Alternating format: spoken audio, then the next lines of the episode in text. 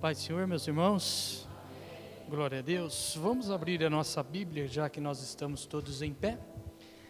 Mateus capítulo 15, versículo 21, 22 e 23. Mateus capítulo 15, versículo 21, 22 e 23. O tema que nós vamos falar nessa manhã de domingo é sobre o silêncio de Deus. Esse é o tema que Deus colocou no meu coração. Versículo 21, eu vou ler nessa versão aqui para ficar todos iguais. Partindo Jesus dali, retirou-se para os lados de Tiro e Sidom. Eis que uma mulher cananeia que viera daquelas regiões clamava: Senhor, filho de Davi, tem compaixão de mim. Minha filha está horrivelmente endemoniada. Ele, porém, não respondeu palavra. Eu vou ler um texto também paralelo. Eu vou pedir para ele colocar só aqui. Você não precisa abrir, mas acompanha aqui o telão. É Salmos 13, versículo 1, 2, 3. 1, 2 e 3, Salmo 13. Olha que interessante. Aqui Davi escreve esse salmo aqui e ele diz assim: Até quando, Senhor, esquecer-te-ás de mim para sempre? Até quando ocultarás de mim o rosto? Até quando estarei eu relutando dentro da minha alma, com tristeza no coração cada dia? Até quando se erguerá contra mim o meu inimigo? Atenta para mim, responde-me, Senhor, Deus meu, ilumina os olhos para que eu não durma o sono da morte. Amém? Glória a Deus, mas você mantém sua Bíblia aberta em Mateus, capítulo 15. Tem uma questão, quando nós falamos do silêncio de Deus. O ser humano ele tem muitas habilidades. O ser humano tem tudo que ele quer aprender e se ele dedicar, ele consegue. O ser humano aprende a tocar um instrumento musical. O ser humano aprende a cantar, o ser humano aprende a trabalhar, e ele tem essas habilidades de aprender, ele tem habilidades de fazer. E nós temos condições de lidar com todas essas coisas. O homem, quando ele não sabe cozinhar e ele quer aprender, ele vai insistindo, ele vai aos poucos, ele aprende a fazer alguma coisa em casa. Mas tem uma questão ainda que nós ainda não conseguimos lidar com as nossas orações, com as nossas petições, com os nossos dia a dia, que é o silêncio de Deus na nossa vida. O silêncio de Deus na nossa vida é a maior aflição que nós podemos ter. Ou seja, às vezes nós dependemos de Deus, fazemos uma oração com todo o nosso coração e Deus fica em silêncio.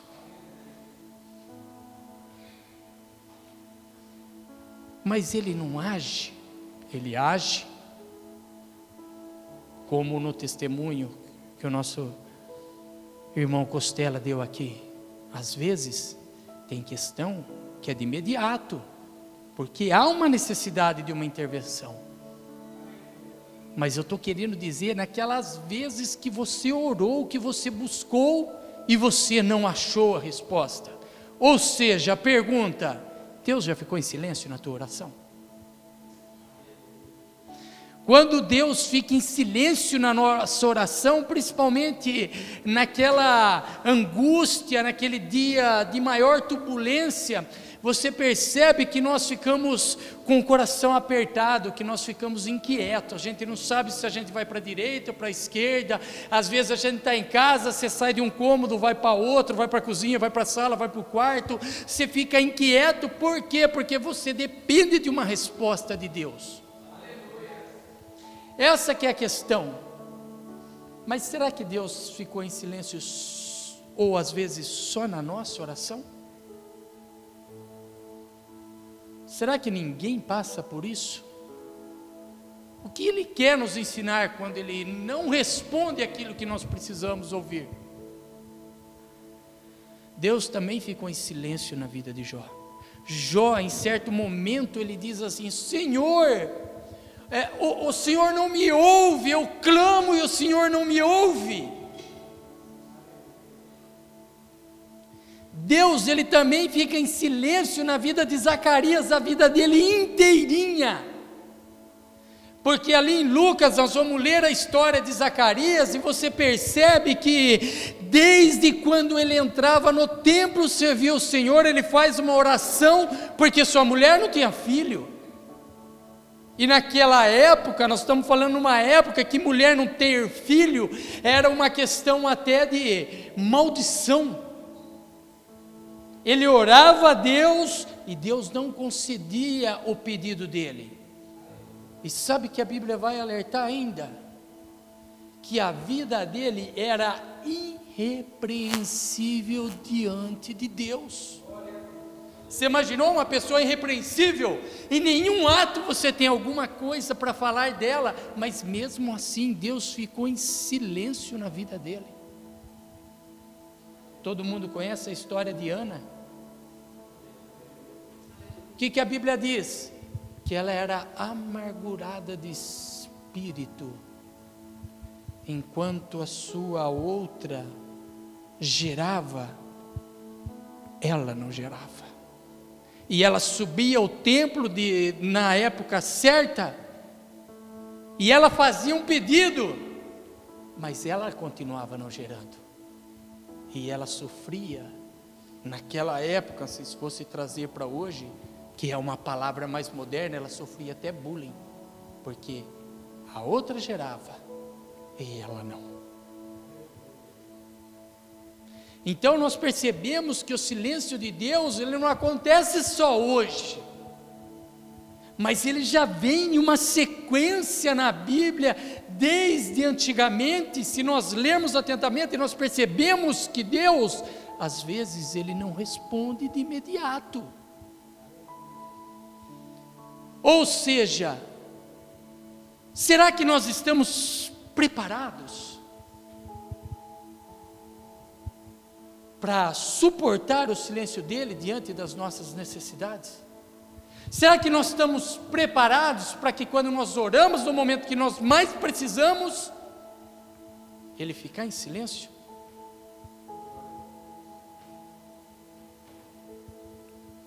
O silêncio de Deus é terrível, fere a alma, arde no espírito e sangra o coração. Nós temos perguntas e nós queremos resposta. Na nossa vida existem circunstâncias e nós queremos buscar a saída nós traçamos projetos e nós queremos soluções.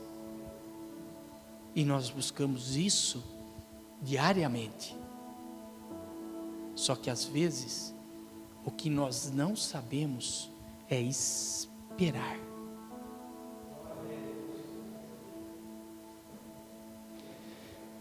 Quando minha filha estava dentro da UTI, às vezes, eu sempre dou algum exemplo que eu passei, porque é mais fácil eu falar da minha vida do que falar da vida dos outros. Quando minha filha estava dentro da UTI, eu pegava as pessoas e falava: Vamos lá comigo até Ribeirão Preto orar, eu te levo lá e nós vamos lá e você volta, por favor. A pessoa falava: Vamos.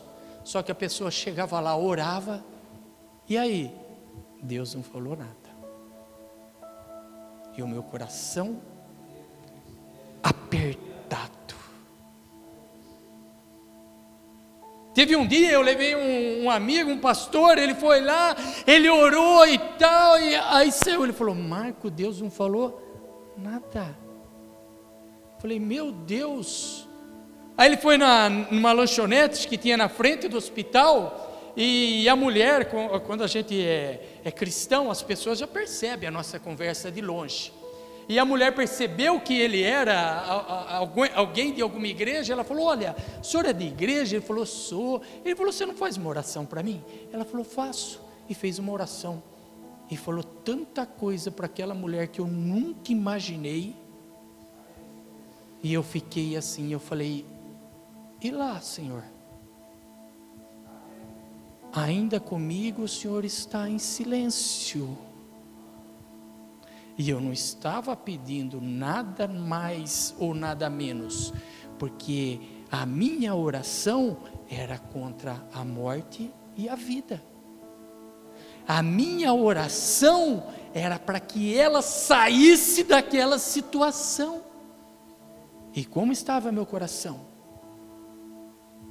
E ele permanecia em silêncio. Sabe de uma coisa?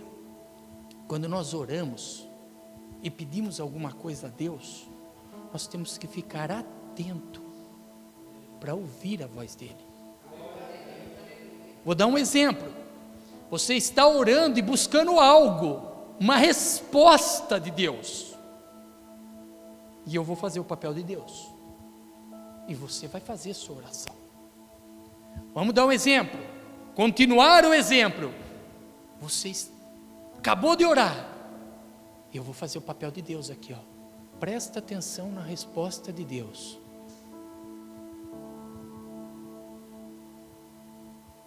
Deus falou alguma coisa? Eu não falei nada. Então, se Deus, quando Deus não fala nada para nós, nós temos que continuar orando. Nós temos que continuar buscando. Aí você vai lá e ora de novo. Olha a resposta de Deus. Deus falou de novo. E nós temos que continuar buscando. Porque a hora que Deus ele fica em silêncio na nossa vida, nós temos que continuar da mesma forma que foi com essa mulher cananeia. Ela ora, ela clama a Deus precisando de alguma coisa, e a palavra diz ali no versículo 23 que Deus não respondeu palavra. Só que o que ela nos ensina? Que nós que ela continua buscando porque quando você ora por algo e Deus fala para você, vai que eu estou contigo. Aí você tem uma resposta de Deus, aí você vai, porque Ele está contigo. Mas quando Ele não responde, nós temos que esperar e o mais difícil que nós temos na vida é aquela questão que a Bíblia fala assim, ó, esperei com paciência no Senhor. Porque às vezes nós já temos uma ideia na nossa mente do que nós queremos fazer. E nós queremos que essa ideia que nós temos e o pensamento de Deus se alinhe, Ele fala, sua ideia está correta, mas às vezes a nossa ideia não está correta. O Ricardo, da, o Ricardo, aqui tem oficina de moto, um dia ele falou assim para mim, Marco, me apareceu um carro aqui para comprar. Rapaz, que negócio bom. Olha, mas eu tirei na palavra. Eu fiz uma oração e fui na palavra de Deus. Ele falou, sabe o que aconteceu? Eu falei, não. Ele disse: No começo é doce como mel, depois vai ficar amargo como um fel. Aí ele falou: Sabe o que, que eu fiz? Eu falei: Não. Ele falou: Não comprei o carro. Eu falei: É mesmo, Ricardo? Não comprei. Negócio bom, um carro fantástico. Meu sonho. Mas eu não comprei. Porque eu fiz, Marco. Eu ouvi e segui o que está escrito aqui. Ó. Eu segui esse exemplo. Tem muitas coisas que já está escrito e Deus não precisa responder para nós. Porque já está aqui no manual dele, ó. Aí você fala, Deus não fala comigo, mas tem coisa que já está aqui. E a gente só prestar atenção no que está escrito aqui.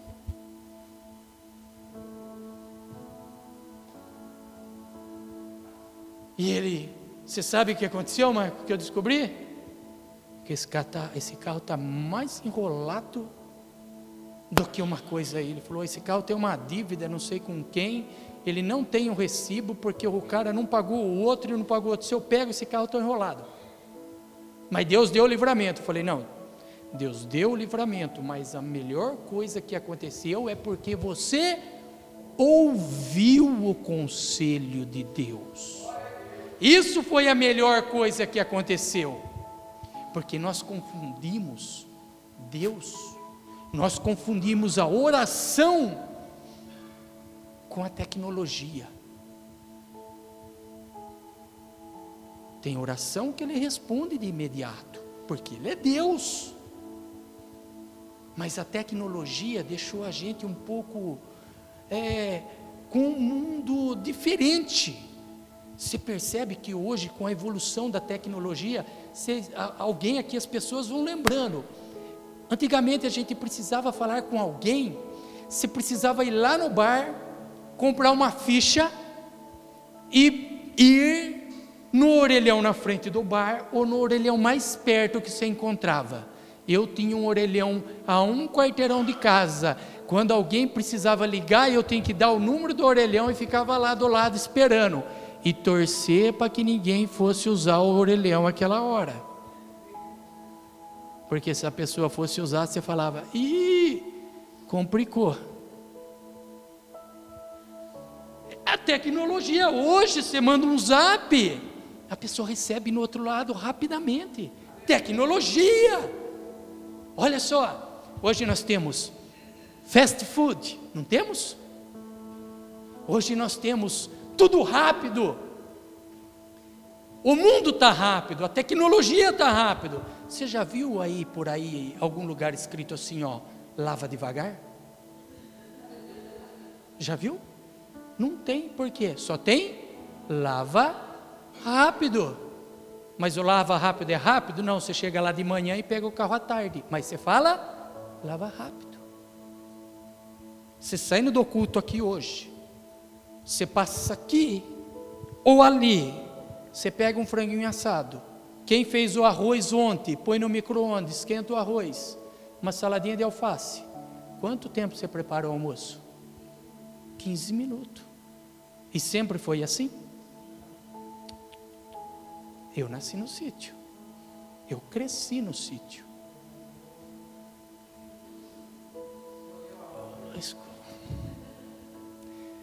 Quando mamãe falava assim, ó, amanhã nós vamos comer frango. Nós falava assim, ai.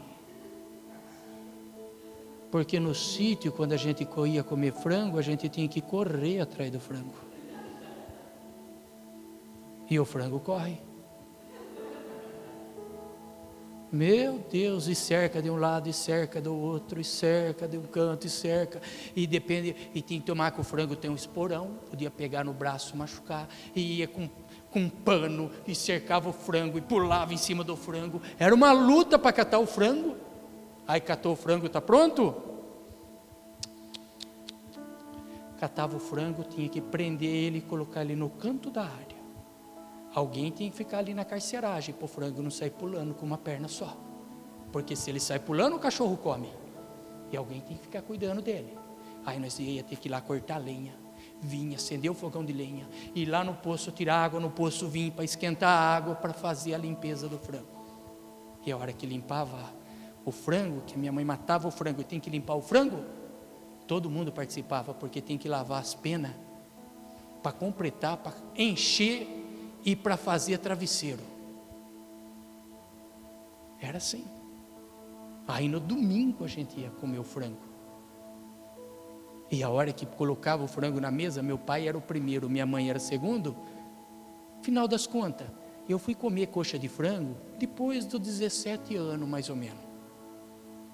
Porque eu, eu tinha vontade de comer a coxa, só que o pai pegava a primeira, a mãe pegava a segunda, sobrava sempre a asa. Sabe como era antigamente? A gente tinha cinco pessoas em casa, todo mundo tomava banho, só tinha uma toalha. O último não se enxugava, ele torcia a toalha e passava no corpo, que já estava pronto. Hoje as pessoas dormem nesses colchão grande assim, ó, levanta de manhã e fala, ai que dor nas costas, esse colchão não está bom. Antigamente a gente dormia em colchão de palha, ele era assim, ó.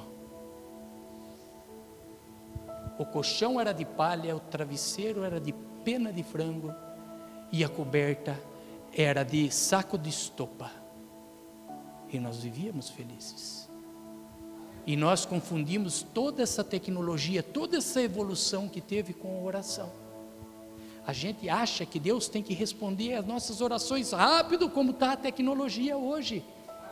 E não é assim. Sabe, você fica lembrando as coisas e você fala assim: Meu Deus, como pode isso aí? Às vezes ia matar o porco, o porco escapava com a faca pendurada aqui embaixo do braço, aqui, ó, que não conseguia acertar o, o, o porco para matar, tem que sair correndo atrás do porco. E nós confundimos tudo na vida, a gente acha que Deus tem que responder a nossa oração, é, do minuto para o segundo, da mesma forma que a tecnologia está avançando pelo mundo. E Deus não é assim. Tem muitas conquistas que ainda ela passa pelo joelho, tem muitas conquistas ainda que ela passa pelo jejum, porque as pessoas de hoje em dia esqueceram de jejuar e de buscar a oração, não só aqui na igreja, mas dentro da nossa casa, em favor da nossa família.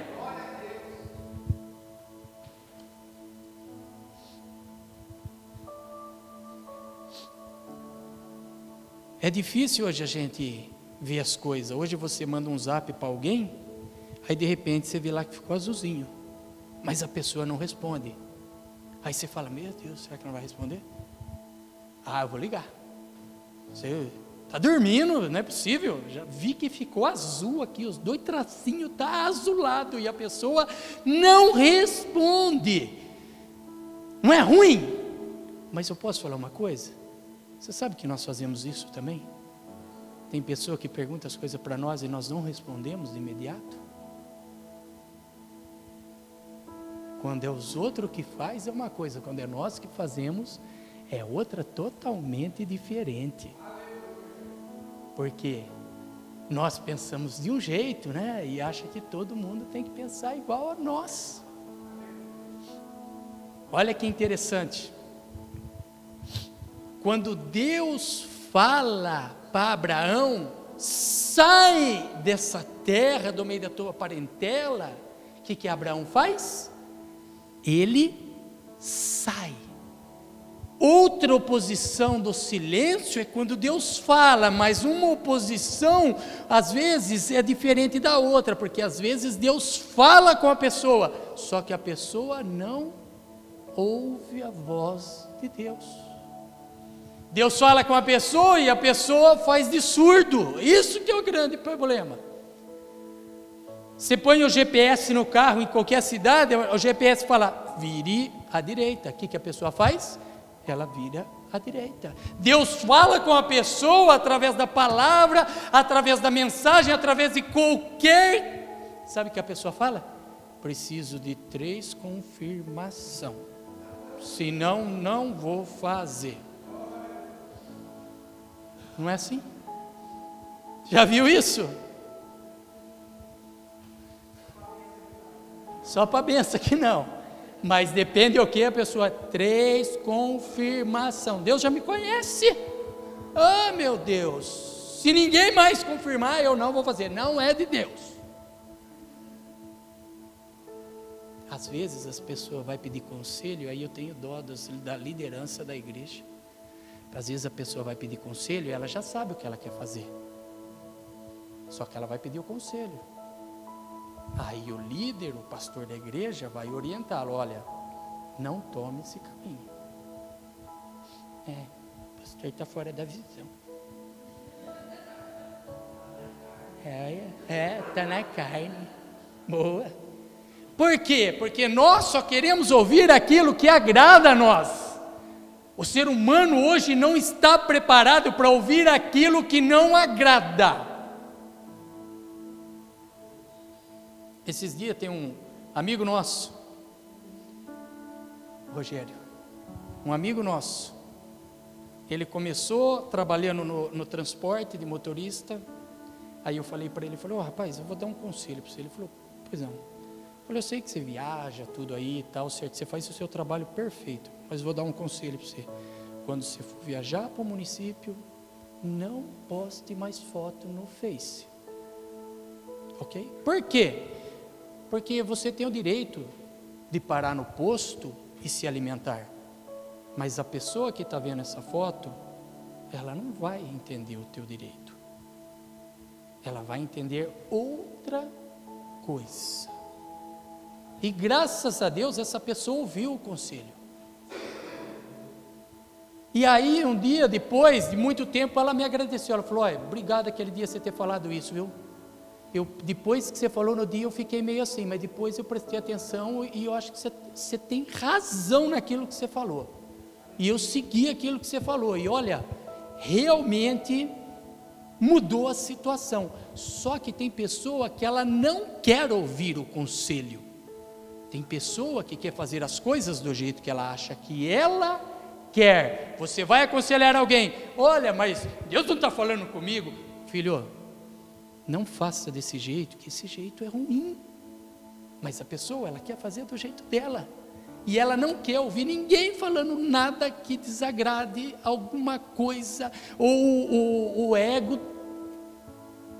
Se ela ouvir alguma coisa, o que, que acontece? Ixi, estou fora, não volto mais. Isso aqui não é só na igreja, é no trabalho, é dentro da família, é em qualquer lugar porque as pessoas não estão preparadas para esse ponto. Bater na costa e falar quem que é meu amigo, isso é fácil, eu quero ver aqueles que me orientam.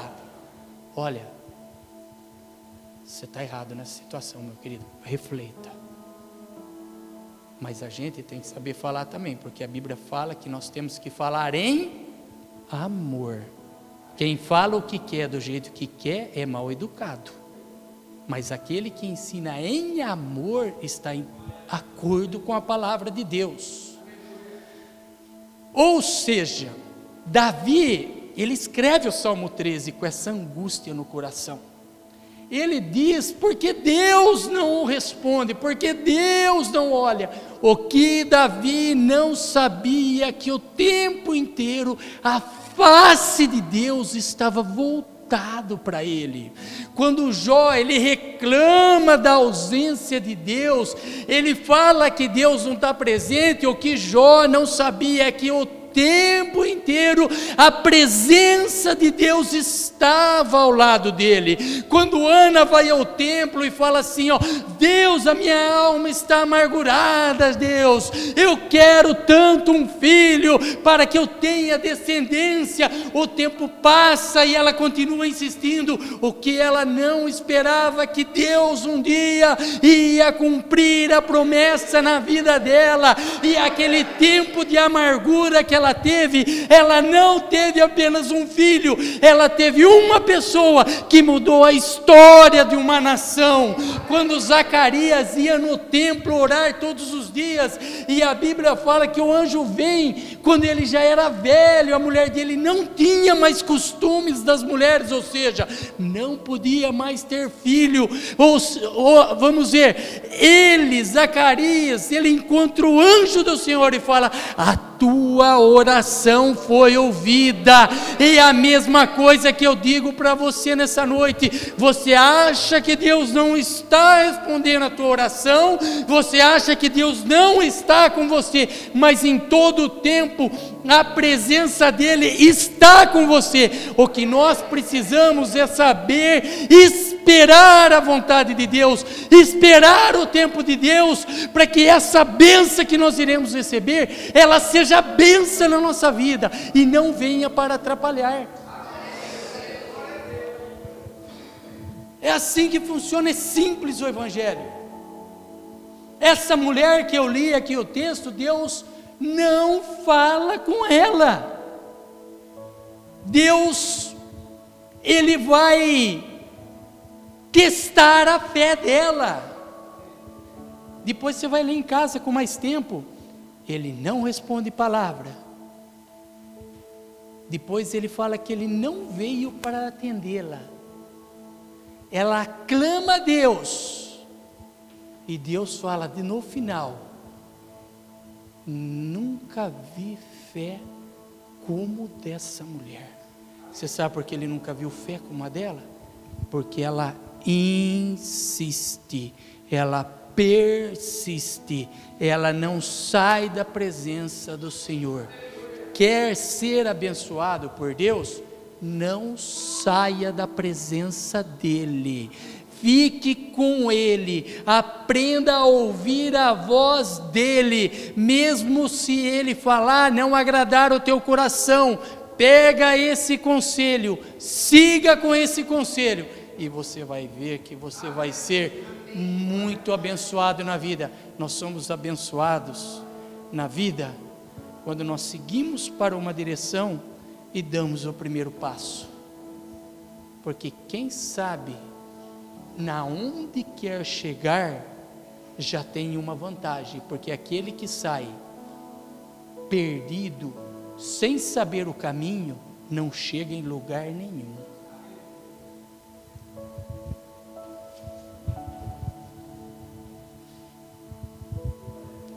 Continue lutando, continue insistindo, continue na presença dEle, continue com Ele, não desista, insista, mesmo se estiver difícil, Deus vai ouvir, já ouviu a tua oração e vai contemplar tudo aquilo que você busca. Amém?